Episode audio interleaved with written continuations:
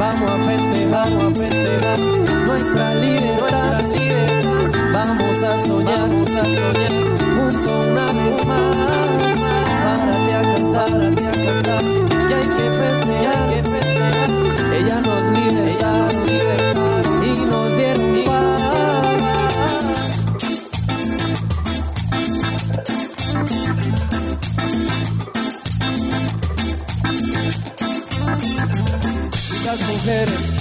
Nos salvaron de la prisión de los malvados, sus ideales nos libertaron, que lo celebramos. Estas mujeres que nos salvaron de la prisión de los malvados, sus ideales nos libertaron, que lo celebramos.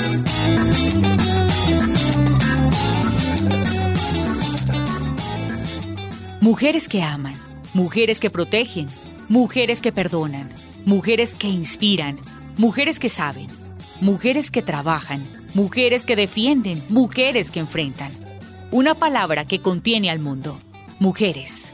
Bienvenidos a Libertadoras, un podcast de historia realizado por el espectador en alianza con la emisora HJCK. Un alucinante viaje por la historia de mujeres que liberaron nuestra patria y se liberaron a sí mismas.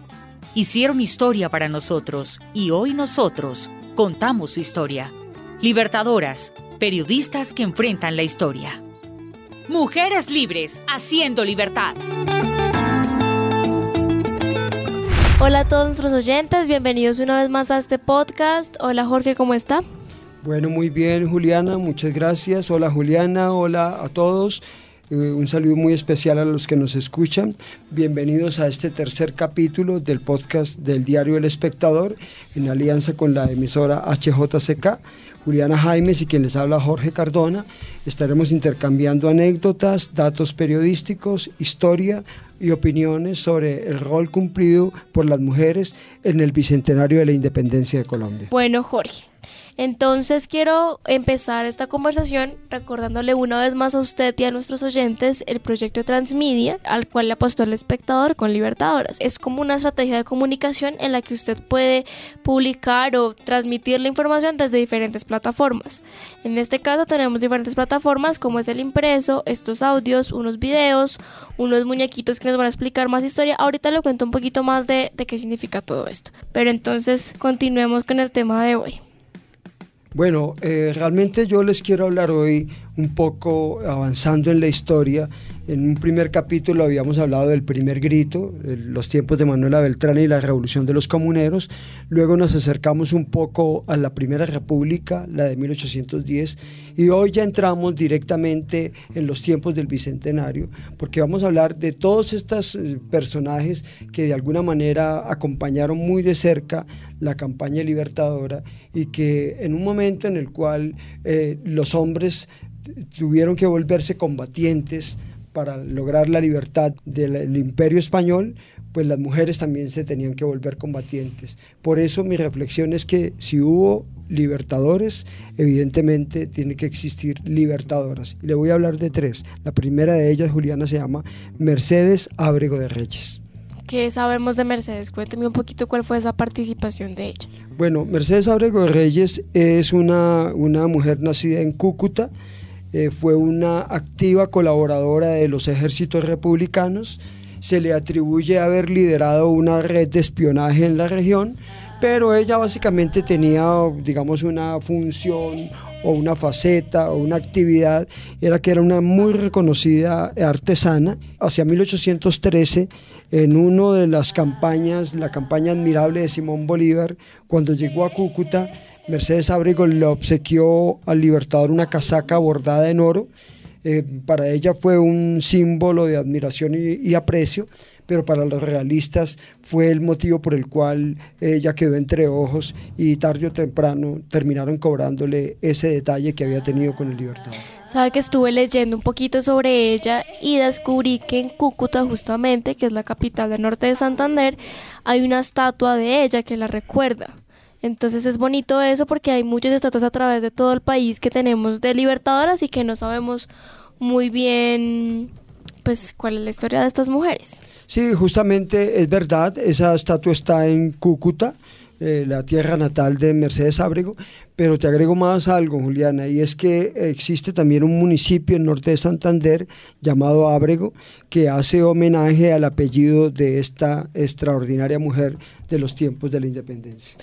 Fíjese Jorge que en este momento ya tengo un montón de dudas sobre ella, quisiera saber un montón de cosas y justamente el proyecto lo que busca es eso, que este tipo de dudas que la gente tiene, que yo tengo, se resuelvan a través de las diferentes plataformas. Le voy a explicar sobre este, los emojis. Los emojis son esas caritas que usted manda amarillitas en los chats, pero esas caritas también tienen, nos van a explicar temas muy concretos de, pues, de la historia que tenemos que tener en cuenta. Hola, ¿cómo están? Eh, Jorge, Juliana, qué pena. Otra vez llegué tarde, yo sé, pero es que había un problemita allí en la esquina. Tres señoras diferentes, las tres estaban peleando ahí con unos señores como extranjeros y no dejaban pasar porque todo el cúmulo de gente, entonces pues por eso llegué tarde. Pues Rafa, te hago un resumen. Estábamos hablando de Mercedes Abrego de Reyes, una mujer que ayudó en la campaña libertadora que tuvo Simón Bolívar, le hizo una casaca de oro y yo justamente estaba por introducir a la historiadora Camila que nos va a contar un poquito sobre las campañas de Cúcuta, que era lo que estaba pasando allá. Entonces escuchémosla. Las campañas militares de Cúcuta fueron una serie de movimientos militares que se dieron en la zona de Cúcuta Cúcuta había sido una zona muy importante en el momento porque, porque era un paso comercial y además conectaba la capitanía de Venezuela con la, la capital de Nueva Granada, con Santa Fe. Entonces en esta zona hubo una rebelión una rebelión en Pamplona que fue muy importante, fue una rebelión que se dio antes del incidente de Florero en 1810 y a partir de esta rebelión se pone una junta de gobierno de los independentistas. Entonces, para esa época la independencia no era un objetivo claro, eh, pero ya estaban unas personas luchando contra los ejércitos realistas. Entonces se dan una serie de batallas, queda en manos de los independentistas hasta 1813 y luego se da una gran batalla, la batalla de Cúcuta, en la que Bolívar sale vencedor, Bolívar como líder de las fuerzas independentistas. Entonces Bolívar da por sentado esta zona, va a Venezuela a llevar a cabo una campaña militar y al descuidar la zona, los realistas se toman la zona. Es ahí cuando ejecutan a Abrego y no es sino hasta 1819 cuando se retoma el poder y el control de la zona de Cúcuta. Jorge, ya entiendo a qué se refiere usted cuando habla de esas campañas, entiendo un poquito el contexto según lo que Camila nos contó y justamente creo que ya es, es claro la simpatía que Mercedes tenía por esa causa patriótica, ¿no le parece? Madrecita, ¿Cuál es su secretadera con esa gente? Shh, ¡Calle la boca! Usted sabe que hay cosas de las que no se debe hablar en voz alta. Pero yo debo saber en qué anda. Usted sabe que Simón Bolívar y la causa libertadora necesita de toda la ayuda que le podamos dar, así nos cueste la vida. Sí, no, evidentemente pues Cúcuta es un, un lugar fronterizo, lo sigue siendo. Eh, en esos tiempos pues era el punto limítrofe entre el virreinato de la Nueva Granada y la Capitanía General de Venezuela. Por eso muchos de los acontecimientos que tienen que ver con la independencia suceden en Cúcuta, en Ocaña, en algunas poblaciones importantes del norte de Santander y en una de ellas está ubicada el personaje del cual estamos hablando, María Mercedes Abrigo de Reyes. Venga, pero tengo una duda. ¿Qué, ¿Quién era esa señora? Cuénteme un poquito del esposo a qué se dedicaba, de dónde sacaba el dinero, qué hacía, qué se sabe de ella más específicamente. Porque era de Reyes, o sea, ¿le pertenecía a quién? Habíamos tenido ese debate ya, ¿no? De los de, de los apellidos que... Pues no era de Reyes, eh, pero, pero se firmaba de Reyes. Ya les expliqué por qué se hacía ese tipo de, de prácticas que hoy en día están en desuso. Pero ella, el esposo se llamaba José Marcelo Reyes, tenían dos hijos mayores, uno menor, y ella eh, no solamente eh, heredó el apellido, así no le guste a Juliana, sino que también eh, una muy buena fortuna porque tenían una hacienda cacaotera que estaba muy bien administrada, donde ella trabajaba con sus eh, tres hijos, José Miguel, Pedro María y José María, y cuando murió el esposo, pues ella asumió el control de la familia, pero una especie de, matrona que además de que tenía mucha habilidad para los trabajos manuales, para, la, para los bordados, eh, le realizaba ornamentos religiosos a las iglesias de Cúcuta, de Villa del Rosario, de San Antonio, de los pueblos vecinos, y también de una manera era un poco más subrepticia, pues colaboraba activamente con la causa de la independencia. Bueno, ¿y qué pasó con ella? Mira, te voy a leer textualmente en un libro que se llama Los mártires y que recoge uno a uno los hombres y mujeres que murieron en la, en la guerra de independencia. Y respecto a Mercedes Ábrego de Reyes, la define como una heroína cucuteña, fervorosa patriota, que cuando entró el Libertador a Cúcuta en febrero de 1813, le presentó un uniforme de brigadier que ella había bordado y también le dio a sus dos hijos mayores, de los cuales él aceptó a Luis y lo nombró su decán. Es decir, uno de los hijos de Mercedes Ábrego ofició como decán de, de Simón Bolívar. Pero desafortunadamente, hacia octubre de ese mismo año, un oficial realista llamado Bartolomé Lizón entró a sangre y fuego a Cúcuta, sacrificó por igual a ancianos, a niños, a mujeres y particularmente a Mercedes Ábrego, se la entregó a los, a, los personajes, a los verdugos y los señores, ni cortos ni perezosos, la decapitaron frente a sus hijos y además profanaron sus propios restos. Esta es la historia dolorosa de Mercedes Ábrego. Oiga, para que vea que yo aprendo de ustedes. No tengo tantos libros como todos estos que tiene acá Jorge y mire esto. A ver si este dato es cierto, mi querido Jorge.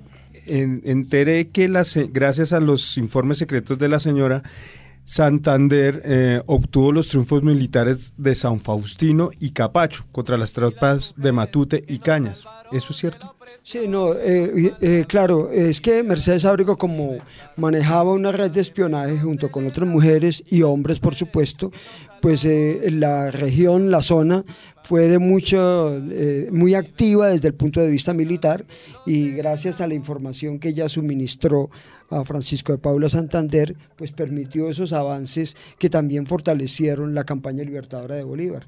Este, este es un personaje muy importante, quizás menos nombrado que otros de la independencia, pero crucial en el momento de, la, de los aportes de la mujer en la, en la guerra por la libertad. Jorge, Rafael, me estaba acordando que hace unas semanas hicimos un recorrido histórico por Bogotá y justamente como habíamos visto, como le comenté ahorita que en Cúcuta hay una estatua de Mercedes Abrego de Reyes, en Bogotá también, también tenemos una estatua que es muy conocida que queda en el eje ambiental por el centro, que es la de Policarpa Salabarrieta. Entonces a lo que voy es que muchas veces tenemos esas estatuas que las conmemoran, pero no tenemos ni idea de la historia de quién se trata, aunque la Pola es como la más conocida. Siento que yo es como es como la más la que todos tenemos como referente de la independencia es la historia de la Pola. Pueblo indolente, cuán distinta sería hoy vuestra suerte si conocieseis el precio de la libertad. Pero no es tarde. Ved que aunque mujer y joven, me sobra valor para sufrir la muerte y mil muertes más. No olvidéis este ejemplo. Les voy a contar una cosa. Yo creo que em, la Pola, Policarpa Salabarrieta, es quizás eh, la mujer eh, más conocida en la historia de la independencia colombiana y digamos la que más ha tenido trascendencia entre las distintas generaciones. En Bogotá hay un barrio, el barrio Policarpa, ahí muy cerca al, al, Hospital de la Ortúa. El barrio Policarpa también existe en Medellín. Em, pues hay una cosa muy genérica, que cuando un grupo de amigos se quieren tomar unas cervezas, no es raro que digan vamos a tomar unas polas. En alguna época la cervecería Bavaria tuvo una, una cerveza muy popular que se llamaba La Pola. Ah, la Pola hace parte de nuestro imaginario popular y es un personaje crucial y una, sin duda, una de las heroínas más reconocidas de nuestra historia. En ese barrio de Bogotá era donde quedaba el Coliseo de Lucha, Jorge. Pues hombre, yo no me acuerdo porque yo no, he sido como muy luchador. O sea, yo me acuerdo cuando niño que uno le, lo ponía a hablar de Blue Demon y el, y el, tigre colombiano y un poco de personajes ahí, pero, pero yo prefiero que hablemos de la pola. Jorgito, ¿sabe que estuve pensando? que mm, incluso ahorita hablando un poquito de la pola, eh, el papá eh, hacía parte del municipio de Guaduas, en Cundinamarca, en el departamento de Cundinamarca. Entonces, justamente este tipo de temas, de, pronto un poquito más especializado de lo que es Guaduas, lo vamos a poder encontrar en los emojis para que los oyentes lo tengan claro. Y Jorge, le tengo una pregunta, ya que estamos hablando del papá. ¿Cómo es la historia de que el papá se murió? ¿Cómo fue esa travesía que ya tuvo que llegar a Bogotá después de la muerte de los padres? Cuéntame un poquito de eso. Bueno, eh, hay varios historiadores de la la pola, como les insisto, se ha escrito mucho. Hay una obra llamada La Criolla, de la historiadora Enriqueta Montoña de Umaña. Hay una novela que se llama La Pasión de Policarpa, del escritor Pedro Badrán. Hay, han existido series de televisión, escritores como Beatriz Elena Robledo, como Flor Romero, como Pedro Claver, se han referido al personaje de la Pola. Y en términos generales, para no ir muy lejos, se dice que su padre era Joaquín Salabarrieta, su madre llamaba Mariana Ríos, y era un hombre que tenía más o menos eh, buenos pesos, se dedicaba a la agricultura y el comercio, en algún momento llegó a ser un funcionario de la, de la colonia española, en otras palabras, la Pola creció en una familia más o menos acomodada en la villa de Guaduas, eh, tenía ciertos estatus de, de, hidalguía, pero eh, por distintas razones la familia se trasladó a vivir a Bogotá, hacia el año de 1797, se ubicaron en lo que es hoy el actual barrio Santa Bárbara, pero allí hacia 1802 los sorprendió una epidemia de viruela, en aquella época no existían ni los antibióticos ni las drogas que existen hoy, y mueren el padre, la madre y dos de los hermanos de, de, Policarpa. Solamente sobrevivieron dos hermanos mayores, José María y Manuel, que decidieron eh, volverse frailes, entraron a la comunidad agustina y ella se quedó con el hermano menor que se llamaba Viviano y posteriormente regresaron a Guaduas. Eso es como el comienzo de cómo se va configurando. Y Guaduas pues era muy clave en ese momento de, de, los tiempos anteriores a la, a la, independencia definitiva de España. Jorge, tengo entendido que ellos, ella con Viviano, junto con Viviano, tuvieron que viajar con papeles falsos. Algo así había leído. ¿Qué me puede decir de eso? No, lo que pasa es que obviamente ellos viajan a, Guaduas y en Guaduas eh, era un centro también donde no solamente se producían, era como un lugar de tránsito hacia entre la capital de la República y los, productos que venían por el río Magdalena, era una especie de columna vertebral de Colombia, y, sino que era un sitio también que se convirtió en un epicentro fundamental de las campañas militares por la independencia, incluso desde los tiempos de la Revolución de los Comuneros, porque hay que recordar que uno de los fortines fundamentales de José Antonio Galán también era Guaduas. Entonces Viviano eh, entró también a apoyar la causa de, la independencia, se, tenía sus propias labores dentro de la, de, la milicia revolucionaria y Policarpa funcionaba como una espía, funcionaba como una persona, una estafeta, Eso un le iba a preguntar, clave para poder hacer todas las conexiones entre Bogotá y, y el municipio de Guaduas. Sí, eso le iba a preguntar un poquito del papel de ella como espía, justamente. ¿A qué se refiere usted con espía? O sea, cuénteme un poquito a mí, que no, no entiendo muy bien el contexto de la época. ¿Qué tenía que hacer ella como espía? ¿Pasaba información en caballo de un lado al otro? ¿O cómo era espía? Explíqueme un poquito eso. Pues más o menos, hay varios eh, grupos, eh, digamos, guerrilleros de la época, como milicias, el más conocido era el que lideraban un personaje llamado Ambrosio Almeida, y entonces ellos, mm, ella participaba, como era una mujer que se podía mover más o menos con cierta libertad, y como era una, una persona con dotes de comunicación, él tenía un, un, amigo que algunos le dicen que era el, eh, como eh, su enamorado, que se llamaba Alejo Sabaraín, y con ellos participaban directamente en, no solamente en traer información, sino también en, en, ayudarle, por ejemplo, con algunos víveres, incluso con, con el movimiento de armas, es decir, todo lo que fuera necesario en la logística de, de, la, de las tropas libertadoras. Jorgito, ¿y cómo tenía, qué tenía que ver ella con Antonio Nariño? Que también era un personaje muy importante que toca resaltar. Pues eh, ellos, eh, ellos eran conocidos desde de, tiempo atrás y ella se ocultaba siempre en la casa de Andrea Ricaurte y Lozano, que era también otro personaje clave en, estos momentos. Entonces eran conocidos, eh, habíamos visto de la familia Salabarrieta, todos ellos estaban más o menos vinculados y, por eso el, tema de, que entraba dentro del ideario fundamental de lo que había sido Antonio Nariño en la Primera República. ¿Qué es eso de ideario? Pues el ideario, mi querido Rafael, es como la sumatoria de las ideas. Entonces esos son un poquito esas palabras que se utilizan. El ideal independentista, suena así. Pero a mí me toca hablar así porque eso es lo que... No, así, claro, no. Así escriben los, los, historiadores y aunque yo soy periodista estoy tratando de interpretar, eso es más o menos el cuento del ideario. Bueno, les cuento entonces que Camila, nuestra historiadora invitada, nos va a hablar un poquito más del ideario justamente de Antonio Nariño. Antonio Nariño era una persona muy compleja, ahí tenemos que empezarlo como tal. Entonces, primero era un hombre de letras, era un hombre de letras de su época. También era un comerciante, era un prestamista de libros y además era el dueño de su imprenta, la imprenta de Nariño.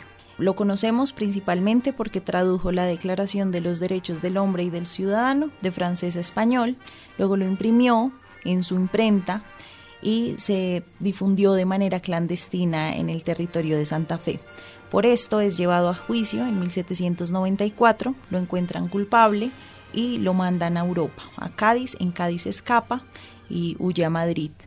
Pero lo que habría que pensar es, es qué más hay detrás de que haya traducido la Declaración de los Derechos del Hombre. De su juicio podemos saber mucho de quién era Nariño.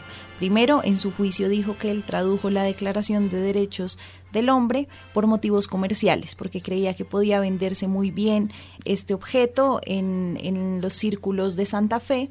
Era un prestamista de libros, estaba interesado en poder imprimir y poner a circular los libros. También que encontraron cuando se dio el juicio, bueno, encontraron en su casa 710 libros.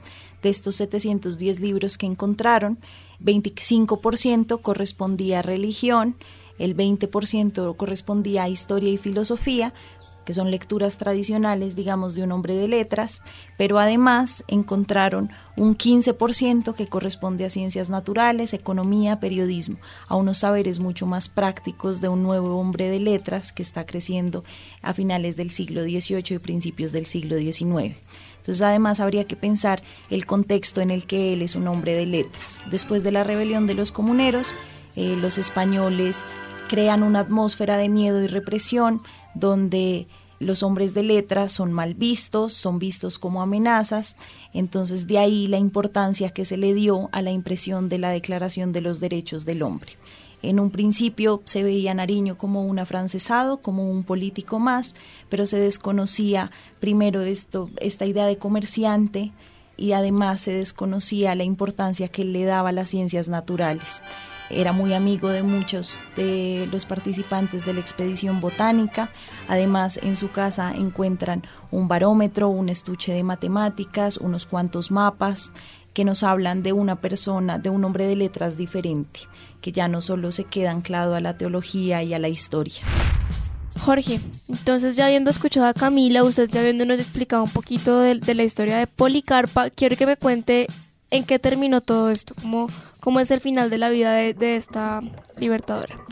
Eh, eh, Policarpa Salabarrieta, después de haber cumplido una labor muy importante, eh, apoyando a las tropas, suministrándoles em, comunicaciones, favoreciendo los movimientos de, las armas, eh, aportando inteligencia determinante para poder hacer eh, las emboscadas. Finalmente, la, nombran a un personaje medio extraño que se dedica, como en, la, como en la novela de Los Miserables de Víctor Hugo, exclusivamente a dar con el paradero de Policarpa Salabarrieta.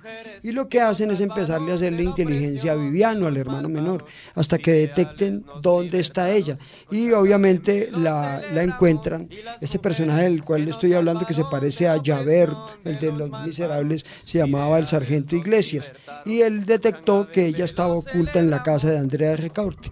Entonces efectivamente le cayeron allá, la detuvieron, se la llevaron presa a un calabozo en el Colegio Mayor del Rosario en Bogotá, donde hoy está la Universidad del Rosario.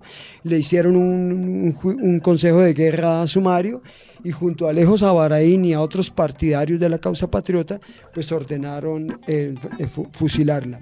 Y ese fusilamiento se dio el 14 de noviembre de 1817. Jorge, una pregunta. Eh, ¿Dónde se escondía? ¿Cuál era el tamaño de la ciudad o se escondía fuera de la ciudad?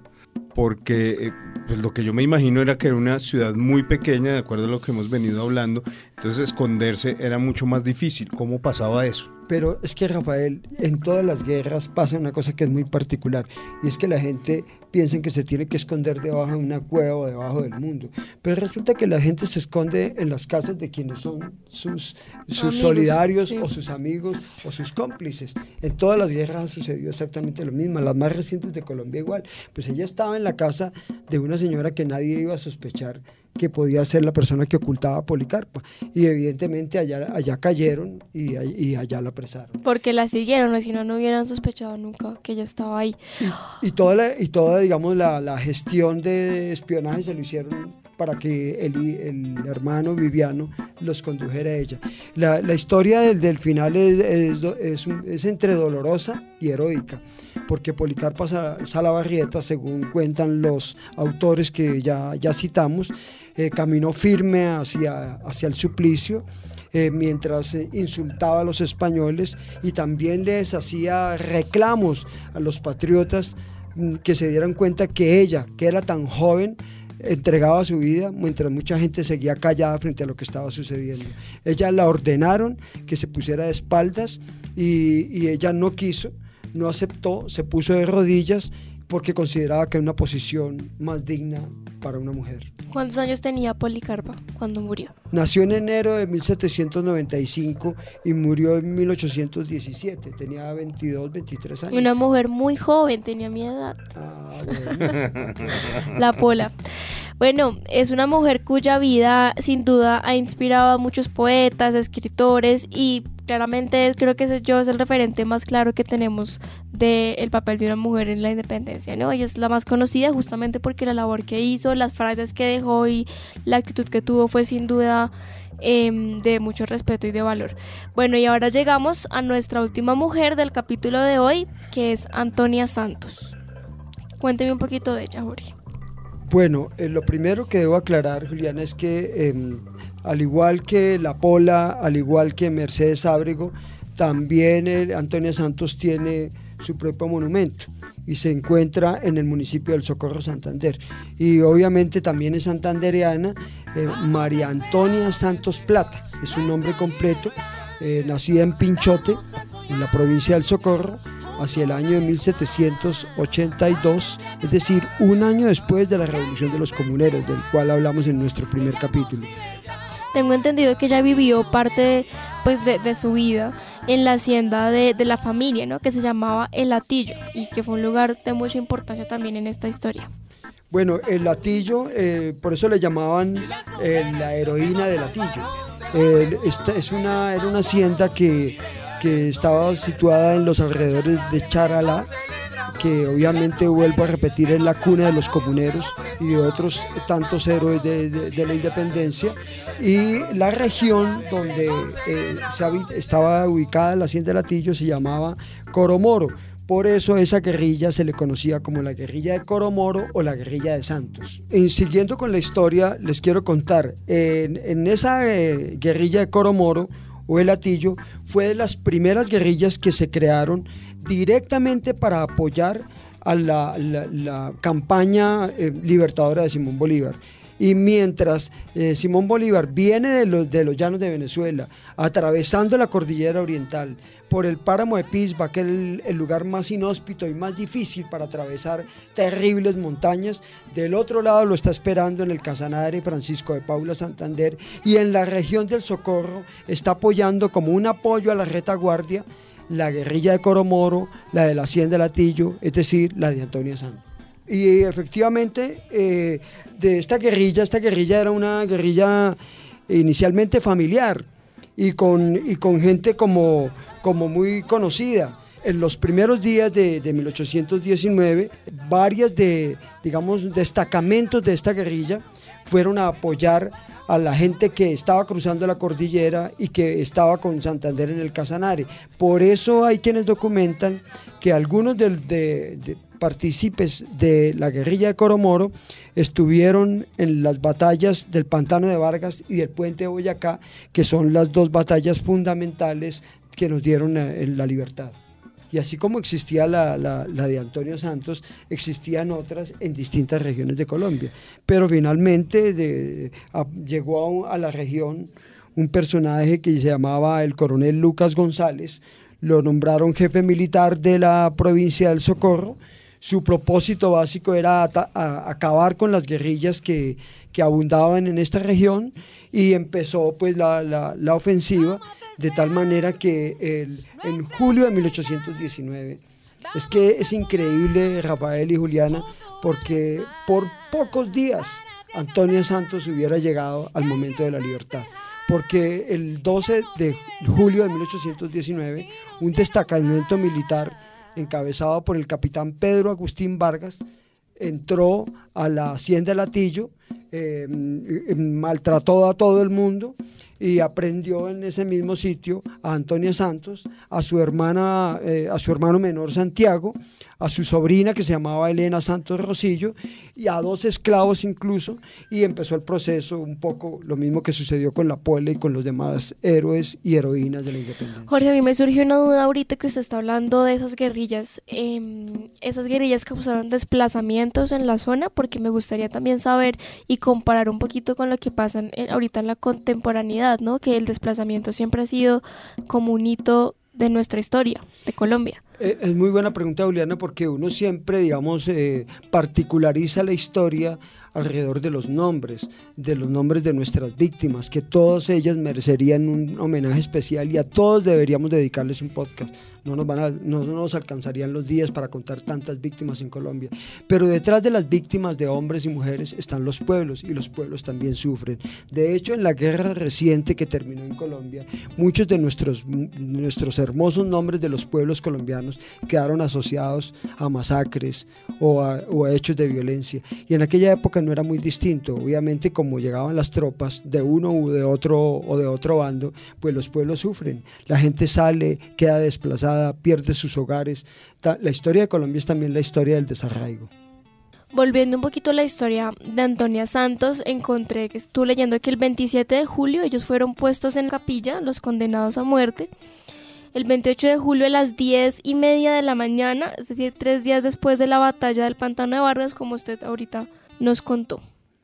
Sí, exactamente lo que yo les cuento es increíble, pero por pocos días Antonia Santos y obviamente quienes fueron sacrificados con ella eh, hubieran podido eh, celebrar con Simón Bolívar y Santander la victoria de las, de, las tropas libertadoras. Pero desafortunadamente Antonia Santos fue llevada al cadalso. Son enemigos de la causa del rey y reos de lesa majestad. Eh, ese sitio se ubicó en un ángulo de la Plaza del Socorro, volvemos al municipio del Socorro. Hay varios libros de historia que dicen que el, presbítero, el cura de la parroquia, lo acompañó y que ella, antes de, que fuera pasada por las armas, le entregó alhajas de oro y, el testamento a un, a un oficial que mandaba la escolta. También le entregó un anillo y pues ahí terminó la, la, vida de esta extraordinaria mujer. Así se fue la vida de otro de nuestros personajes y de otra gran mujer. Y ella en algún momento cedió, aceptó las imputaciones que, que por las que la juzgaban o se mantuvo firme frente a, todo lo que decía. Me remito a la, yo diría que la mejor biografía que hay de Antonia Santos está escrita por Ramiro Gómez Rodríguez y ella, él es quien afirma que ella nunca eh, negó las imputaciones que le hicieron, es decir, aceptó de una manera consciente de que ella había participado en la, en la lucha libertadora y todos los cargos que le hicieron los jueces militares eh, los, los acogió, pero en cambio rechazó cualquier propuesta que le hicieron para que tratara de cambiarse de bando o que se fuera para el ejército patriota. En esa manera le vendaron los ojos, tocaron el redoblante y le dispararon. Bueno, y así termina esta historia del día de hoy, eh, una, la historia de otra mujer libertadora que también vale la pena recordar. Así fue, este es nuestra historia, nuestras mujeres libertadoras que también han sido libertadoras en las leyes. Libertadoras en la ciencia. Libertadoras en la Cultura. Este programa es una exaltación a la memoria de las libertadoras. A todos ustedes, los que nos escucharon, muchas gracias por acompañarnos una vez más y esperamos que no se pierdan el próximo episodio de nuestro programa Libertadoras, un podcast del espectador y la HJCK. No olviden visitar nuestras otras plataformas para obtener más información sobre la historia de nuestro país y de sus mujeres la entrega semanal en nuestro diario, nuestros emojis y toda la información extra en redes. En nuestro próximo capítulo les hablaremos de las Juanas, es decir, las guerreras de la independencia. Hasta la próxima.